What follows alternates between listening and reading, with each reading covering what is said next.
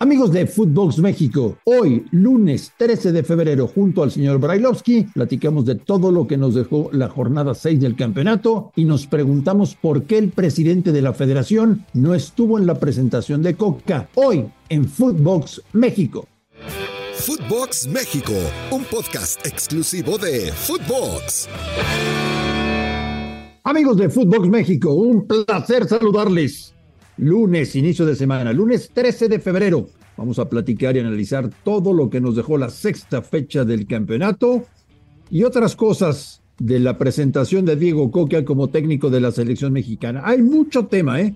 Acompáñenos. Se van a divertir, se van a informar, se van a entretener. Tenemos de todo, como siempre, aquí en Footbox México. Señor Daniel Brailovsky, me da mucho gusto saludarle. Ruso, ¿cómo estás? Bien, André, ¿cómo estás? Buen inicio de semana para todos. Eh, ¿Se irá el potro? ¿Se quedará? ¿Tenés alguna novedad, Marín? Yo creo que se va, ¿no, Ruso? No sé, no sé, vos sos el que tiene los contactos internos en todos lados. ¿Qué pasa? Que uno, uno se pone a pensar que con, con esta directiva este, no sabes para dónde van las cosas. Este, con otras estaríamos diciendo, sí, ya después de cuatro resultados así se termina yendo. Eh, para mí igual sería totalmente injusto tomando en cuenta lo que hizo la temporada pasada de siete partidos, ganó cinco, y solamente perdió contra Monterrey este, en, en cuartos de final. Y en esta, cuando seguramente pidió algunos refuerzos, no le trajeron nada, le trajeron lo que ellos quisieron, pero bueno, el que la termina pagando siempre es el técnico. Eh, yo estaba en el entendido ruso de que le habían cantado que si no ganaba en Toluca se tenía que cortar el proceso. Ayer acabando el partido, Che. todas las cámaras y todos los micrófonos perseguían al señor Velázquez, quien no abrió la boca, se subió a su automóvil eh, dejó el estadio de Toluca y tomó la carretera de regreso a la Ciudad de México, o sea Sí. que ya no supimos qué pasó. Marín, el tema es que Te pregunto, Sí. te pregunto antes, ¿no? un, un directivo de una institución tan importante como lo es Cruz Azul, ¿no debería dar la cara? Yo me acuerdo en la época de Billy, siempre en las buenas y en las malas salía y daba la cara. No, no debería haberse de parado y contestar algo. Pero bueno, sí. Lo que pasa es que como no saben ni qué Claro. quieren ruso, por eso no se claro. detuvo. O sea, él no sabe este qué pasa con los extranjeros que él trajo.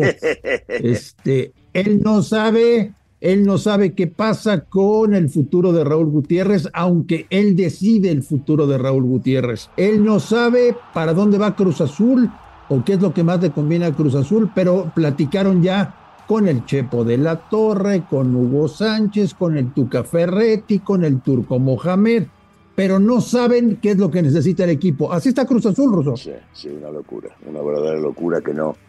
Digo, en el entendido de que él decide y, y que él no sabe lo que tiene que decidir, ya hemos visto varias, varios momentos, ¿no? En las decisiones rarísimas y malas que termina tomando este personaje y entiendo que ni él debe saber lo que quiere. Es correcto, por ahí están las cosas. Pero bueno, en cualquier momento tendremos noticias de Cruz Azul y se las compartiremos como Avísame, siempre aquí a través de Footbox México. Claro, yo te aviso. Si tú lo sabes antes, me avisas tú. Ah, Eh, difícil. En esa no. difícil que te gane. No, no, no, no, no, no. No, vas a ver que no. Oye, Ruso, Ok. este, Ganó. al América, ¿cómo lo viste? eh? A ver, no, no fue el mejor, no fue el mejor de los partidos. Pero No, no fue el mejor. de los Aburrido, partidos. ¿no? fue el Aburrido. mejor de los partidos.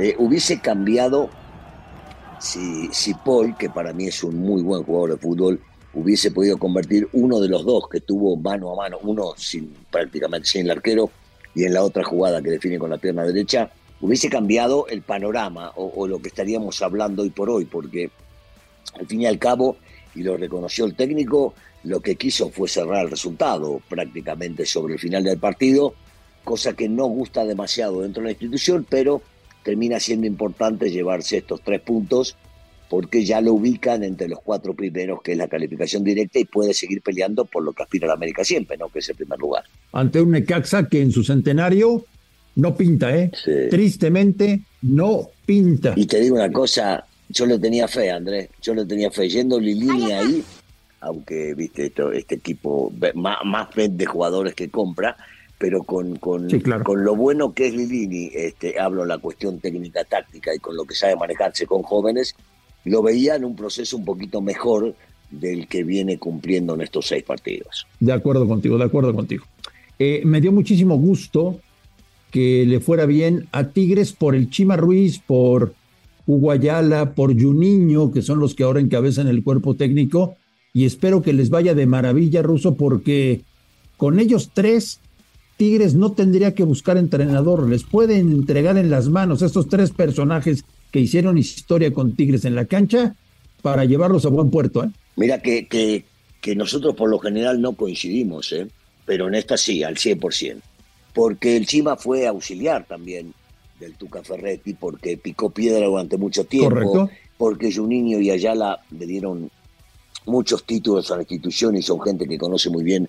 Y de repente no hace falta salir a buscar afuera. Y los tipos conocen también todo. Y si se ganan a los futbolistas, cosa que yo creo que no sería nada difícil, sobre todo estando Ayala y Juninho que han jugado con muchos de los líderes de este equipo, Sí. entonces podría llegar a ser muy factible que haya una comunión y que el club diga, no, nos vamos a jugar por gente acá, gente institucional, gente que nos puede llegar a dar inclusive la competencia por el título. Y en este partido quedó demostrado, ¿eh? Este, se los vio, se los vio bien. No se notó la falta de, de- del técnico nacional en este caso. Oye, sé que no te cae bien. Qué golazo metió Guiñac a pase de Córdoba. ¿eh? Bueno, no, no, a ver, ¿por qué no me cae bien, Marín? Otra vez caemos en la misma. Nah, Porque no te cae bien, porque no- te- no no, te cae bien. O sea, tú escuchas Guiñac, tú escuchas Guiñac y No, te yo pones de mal humor. Lo que me pone de mal humor es que gente como vos lo ponga en la posición de algunos que él no merece estar en esa posición. Yo siempre he dicho que es un buen jugador, pero de ahí a que me lo quieran comparar con Caviño, con Cardoso, me parece una falta de respeto. A eso me refiero. Y que me digan que está entre los mejores no sé cuánto tampoco, porque siempre digo de lo mismo, ¿no? Rodríguez, el presidente que lo trajo, dijo que lo trajo para salir campeón de la Copa Libertadores América y no hizo un cuerno cuando tuvo que hacerlo. Pero, yéndome a lo que me acabas de preguntar, si un verdadero golazo. Gran jugada de Córdoba, inspiración del chico ex América que le metió un pase bárbaro y la definición excepcional. Excepcional definición. Por eso empecé diciendo, qué golazo de Guiñac a pase de Córdoba, ¿no? Un Córdoba Sí, que estaba bien. completamente borrado por, por Coca, este, Sí. y que ahora empieza a tener minutos.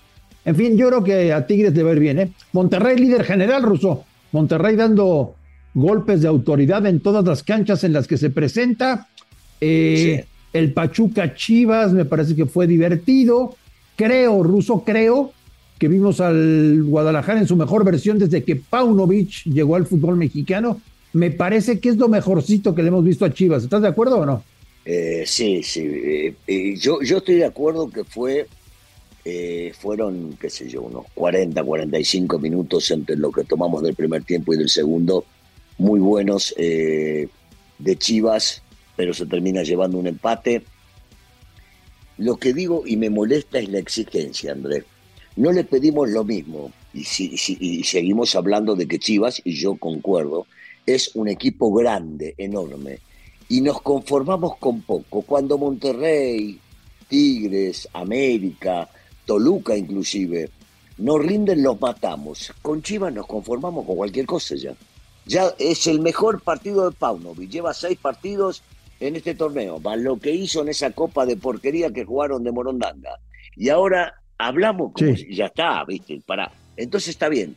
Lo que le exigimos a Guadalajara es de bajo nivel, ¿no? Le pedimos poco o nos conformamos con poco, a eso me refiero. Te ¿Estás de acuerdo? No, no, Te no me parece justo. entiendo. No me Sí, parece justo si es un, un equipo tan importante y tan grande del fútbol nacional. Otra vez, fue el mejor partido que jugaron, sí, estoy de acuerdo, no, no le voy a quitar méritos. Pero están séptimos, ¿eh? Están séptimos y, y en esta doble Claro. jornada pueden caer en una de esas hasta el puesto, mira lo que te digo, hasta el puesto 14. Entonces tampoco nos hagamos. Es cierto, Sí, es sí, cierto. Yo, yo te entiendo, Chivas tiene que estar siempre peleando los cuatro primeros lugares de la tabla Claro, general. claro. Tiene que entrar fuerte a la liguilla y tiene que ser candidato al título. Ahí en va. eso estoy totalmente de acuerdo Ahí contigo. va, Ahora, ahí va. Ya hizo Russo, o sea, después de todo lo que lo criticamos durante tanto tiempo a, Mauri, ¿no? Con las locuras de poner y de mantener tanto tiempo a Peláez en el cargo, o de poner a, eh, a Leaño como director técnico, o sea, después de todo lo que criticamos de las malas decisiones que se tomaron Sí. en Chivas, ahora me parece que a Mauri hizo lo correcto, o sea, trajo un director deportivo que tiene pedigrí a nivel mundial y le dejó la responsabilidad a su director deportivo de traer al director técnico que confiaba era para sacar adelante este proyecto. Yo creo que a Mauri sale bien librado de esta historia hasta el momento. Sí, sí, sí. Lo que pasa es que van solamente seis partidos eh, y, hay que medirlo por los resultados, porque si no volvemos a lo que dije en un principio. Le pedimos poco y si le pedimos poco, entonces no es un equipo grande.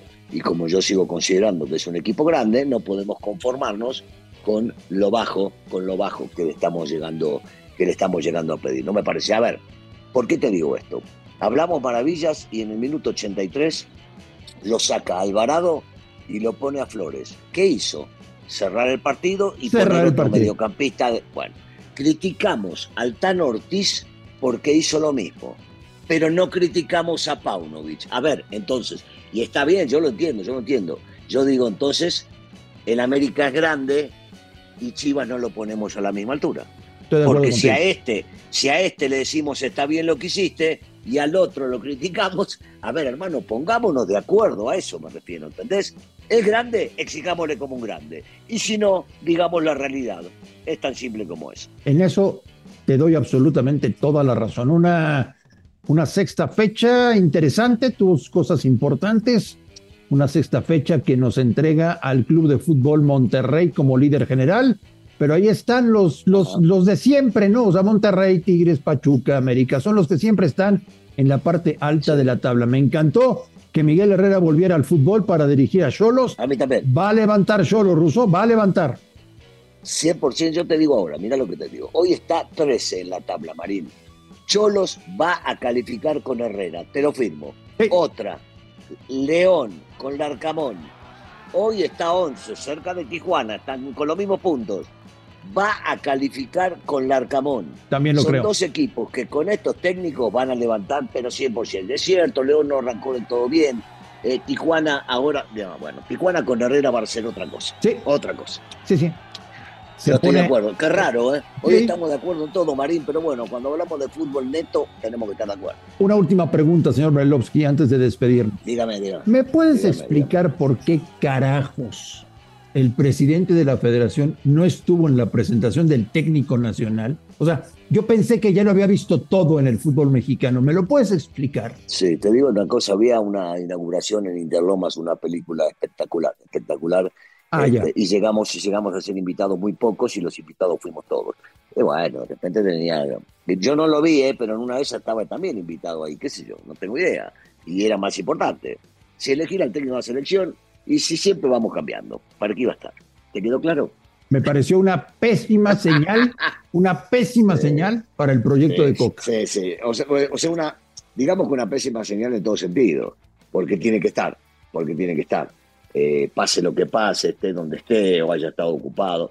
Espero, espero, de verdad espero que no haya tenido ningún problema familiar, porque eso sí estaría excusándolo este, de la no presentación. Pero, pero sí, si es, si es fuera de eso, sí tenía que haber estado de acuerdo. bajo cualquier circunstancia ahí, ahí mismo, por supuesto que sí. Porque, además el que fungió como máxima autoridad fue Rodrigo Ares, al cual nadie ha presentado, Ruso.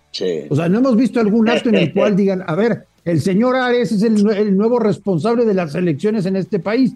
No han hecho ese acto. Y de pronto aparece Ares y no está el presidente de la federación y está Diego Coca y le dan su chamarra y se acabó la historia y lo que querían era evitar preguntas. posiblemente estaban esperando que Ares cumpla con el mandato y traer al técnico que los dueños querían y una vez que lo hizo y cumplió, porque podían llegar a tener miedo, entonces ahora sí le van a dar el cargo. Vos sabés cómo son las cosas, ¿no? Ya. ya, ya entiendo. Sí, sí. Primero cumplí, después, te, después te bancamos. Simple. Ruso, que tengas un extraordinario lunes, una gran semana. Doble y aquí Estamos en contacto en doble jornada, México. Doble jornada. Hay jornada, media semana. Sí, señor, hay muchos partidos. Seguimos, seguimos atentos acá, Marín. Vamos con todo. Abrazo, Ruso. Abrazo. A nombre de Daniel Alberto Brailovsky y de André Marín, esto fue Footbox México de lunes 13 de febrero. Gracias por escucharnos. Un fuerte abrazo y hasta la próxima. Esto fue Footbox México, solo por Footbox.